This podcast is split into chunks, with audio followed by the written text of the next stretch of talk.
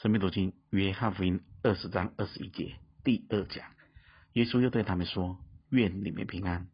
父怎样差遣了我，我也照样差遣你们。”说了这话，就向他们吹一口气，说：“你们受圣灵，你们赦免谁的罪，谁的罪就赦免了；你们留下谁的罪，谁的罪就留下了。”第二部分，大家有疑问的。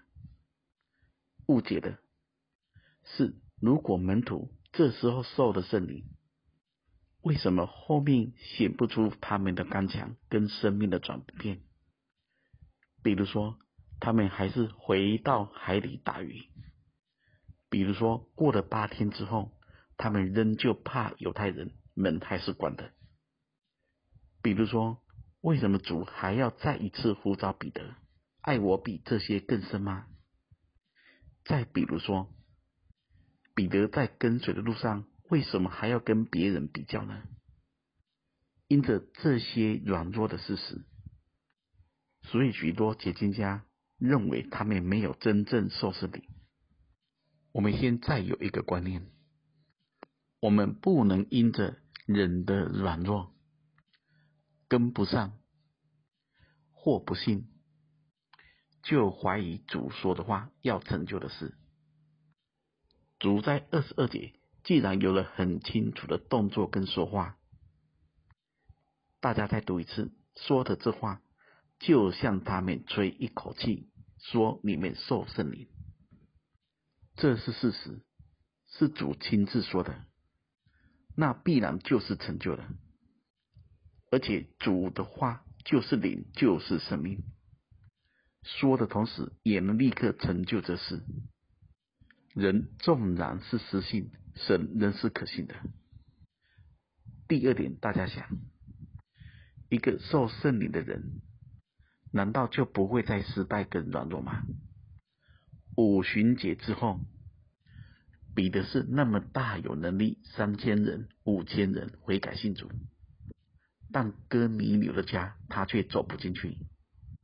还得神降一块大布打破他的观念，而他在加拉太书中特别被记载了，与外邦人一起吃饭时，因着雅各那边的人来了，他就立刻装假。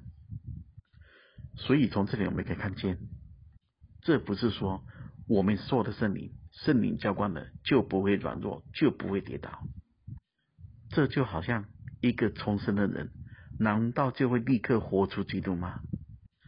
这是他后来追求的年日中渐渐长成的，所以后面他们圣灵的大能还未显出来，不能因此反对说他们就没有受圣灵。另一点，大家再回到当时候的状态，他们门关起来，他们里面是害怕。他们虽然看见了坟空坟墓，也看见了主显现在他们面前，但能够让他们真正进入这一切景况的，就是圣灵。这个时候，主向他们吹气，让他们受圣灵，对这时候的门徒是非常重要的，使他们里面能够有确信。大家也要知道。一个人受圣灵，难道他当下就很清楚，就很明白吗？也不见得。大家再回头想，主为门徒洗脚的时候，彼得本来说万万不可，后来主说：“你若不洗，就跟我无分了。”当时彼得说了一句话：“那我全身都要洗。”主就告诉他：“已经洗过澡的人已经干净了。”不用全身洗，请问大家，彼得是哪时候全身洗过的呢？连他自己都不知道。我们可以把它看成，他是在跟随主的年日中被洁净的，各方面更新改变了，而最终主补上的洗脚，让他们学习彼此真实的服侍跟相爱。所以，当一个人圣灵浇灌了。